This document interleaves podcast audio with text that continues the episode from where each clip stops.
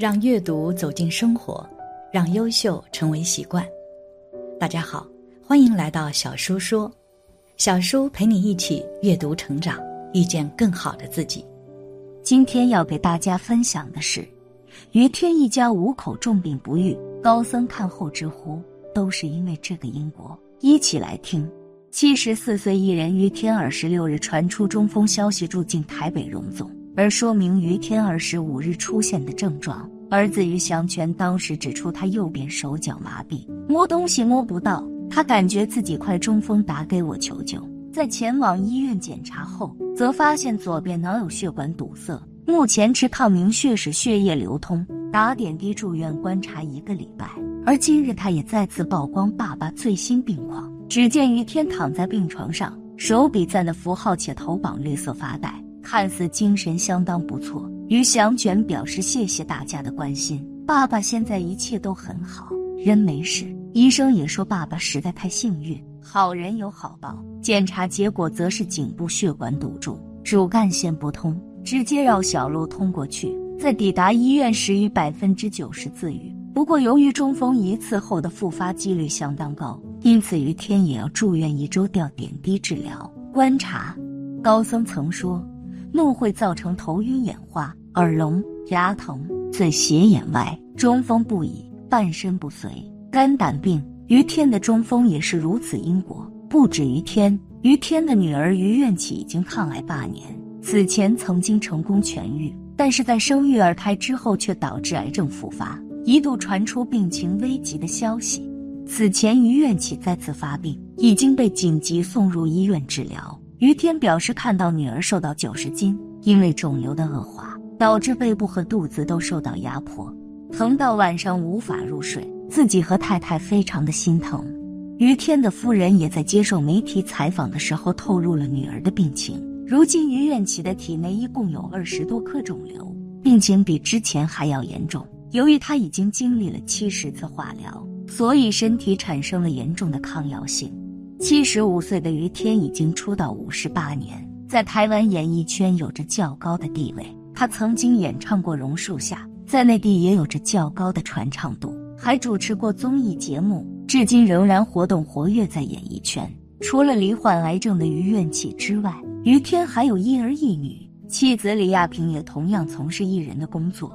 于天一家五口有四人病痛缠身，于天患有僵直性脊椎炎及恐慌症。于亚平有气喘素疾，也有服抗忧郁药。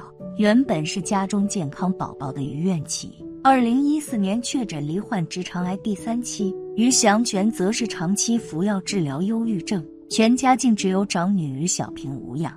儿女是父母心中永远的牵挂。虽然已是古稀之年，于天却还是为了女儿操心忙碌，实在是令人唏嘘。于天一家平时善事也没少做。为什么会有这么多的恶事发生在他们一家人身上？高僧解读：从佛教角度来看，人世间的任何疾病，不管是癌症还是感冒一类的，都是有恶鬼在后面支配，让身体五脏出现不协调、错位的情况，最后才会有生病的情况，也算是因果的轮回和报应吧。因果病出自佛教医学理论，在正规的医学词典中是无法找到这种病理的。因果病虽然尚未证实是否存在，但是人生病的确拥有多种原因。行善心情舒畅，有助于机体健康；行恶心情郁结，有损于机体健康长寿。这存在科学依据。一般说来，三世因果。你在前世或多是以前伤害别人的话，好杀生，你所得到的结果，其中之一可能就是身体不好。佛法讲五戒或十善，基本道理就是不伤害人。尤其五戒中的不杀生，就是不伤害动物；不偷盗也是不伤害人家；不妄语、不邪淫、不饮酒，这样就不会伤害到自己，可以说是真正健康基本的来源。十方诸佛也改变不了任何人的因果报应之定律。佛法是方法，修行还是要靠自己。我曾经总是告诉同修们，天助自助者。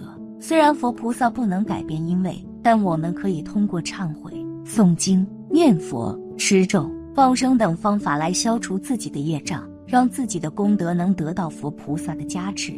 从因果上看，不幸罹患癌症等重病者都是业力深重之人，唯有通过有效的方法大量做功果回向苦主，并诚心忏悔求得原谅，解决好无形问题，才能真正解脱。曾我有一同事，七年前患上肺癌，前几天中午十二点多走了，年仅四十四岁。我一路看着同事从患病、治疗、精进修佛到去世，见识了因果业力的可怕。也再次深深体会到了假佛法对人的摧残，在世时苦劝不听，如今去到地府报道，才了知所有真相。可惜悔之晚矣，只希望这一世的相遇能够结下他来世修学真法的善缘吧。同事是二零一五年查出肺癌的，这期间有人推荐同事做心理治疗，他去过一次，接受了治疗师的催眠，据他描述，就像是做梦一样。看到一个骑着高头大马的日本军官，手拿一把大刀，醒来后意识到那是他的前世，不由感叹自己杀业好重，整个人变得忧心忡忡。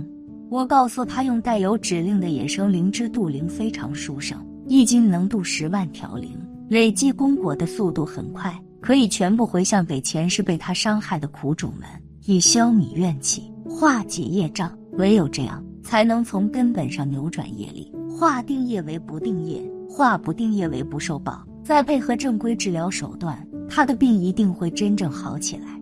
可是他全然不信。我又想到，野生灵芝即使不用来渡灵，煮茶喝也能提高免疫力，对身体有百利无一害啊。于是给他合同科室的王医生每人送了一两品质最高的极品灵芝。几个月后，我再次去医院探望，同事的脸上布满药疹疙瘩，灵芝根本没煮。更没有喝。听人说，同事有个在外地工作的妹妹，性格开朗，比较容易接受新鲜事物。我又辗转找到她的电话，想让她劝劝同事，不想没过多久，对方就将我拉黑了。我忧心忡忡，真是愚痴难救啊！已经走到绝路了，还不肯回头。王医生原本就是虔诚的佛教徒，时常拉着我们一起去他师傅所在的寺庙里帮忙。同事患病后。更是力荐他皈依佛门，吃素，念的藏经。出院后不久，这位同事果真去了寺庙，皈依在了王医生师兄弟的名下。然而科里一位医生却说，他的情况并不乐观。别看现在跟没事人似的，炸弹并未排除。尽管那时我学佛的时间还不长，对真法的学习却让我了解到不少法界实相，很清楚他修错了路。师姐曾说，从因果上看。不幸罹患癌症等重病者都是业力深重之人，唯有通过有效的方法大量做功果回向苦主，并诚心忏悔求得原谅，解决好无形问题，才能真正解套。看着同事整日劳心费力，不但毫无功果，反造一堆新殃，我忧心如焚。这样下去，别说偿还累世业债，就连做日本人那一世的杀业都害不了啊！一两年之后。同事看似好了些，前段时间听同事说起他情况不妙，可能时日无多，我吓了一跳，正准备抽空探望，没想到他这么快就走了。同事家境贫寒，很小的时候母亲就去世了，全靠奶奶一人带大。成年后经人介绍，与一位离异病有一字的镇上职工结了婚，连带着娘家的经济条件也因此好起来，又生了个儿子。按说丈夫体贴。工作稳定，生活顺心，没什么可烦恼的。他却并不快乐。想来也是，无形每时每刻都在在影响着有形，只是我们毫无觉察。杀业这么重，被苦主们的怨气团团围绕，生活在其间，怎么会觉得快乐？同事走时才四十多岁，儿子正上大学，老父亲还健在，可想而知他该有多么不舍。几年多的时间里，如果他能信守真法。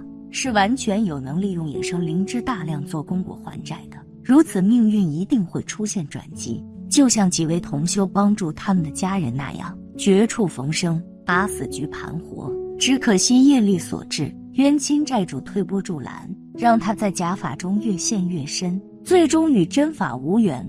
疾病有因果，世人应尽知。有人说我每天安分守己，一生也没有什么过错，何来因果？道教五戒中讲：第一戒杀，第二戒道，第三戒淫，第四戒妄语，第五戒酒。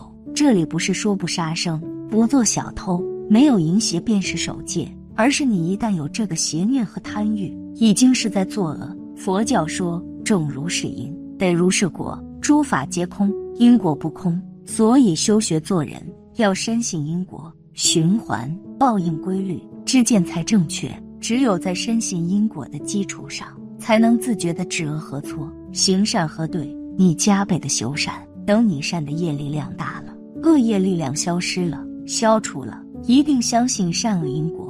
感谢你的观看，愿你浮生无量。今天的分享就到这里了，希望你能给小叔点个赞，或者留言给出你的建议。别忘了把小叔分享给你的朋友，让我们一起成为更好的自己。还没有订阅小叔的朋友，一定要记得订阅哦。我们下期不见不散。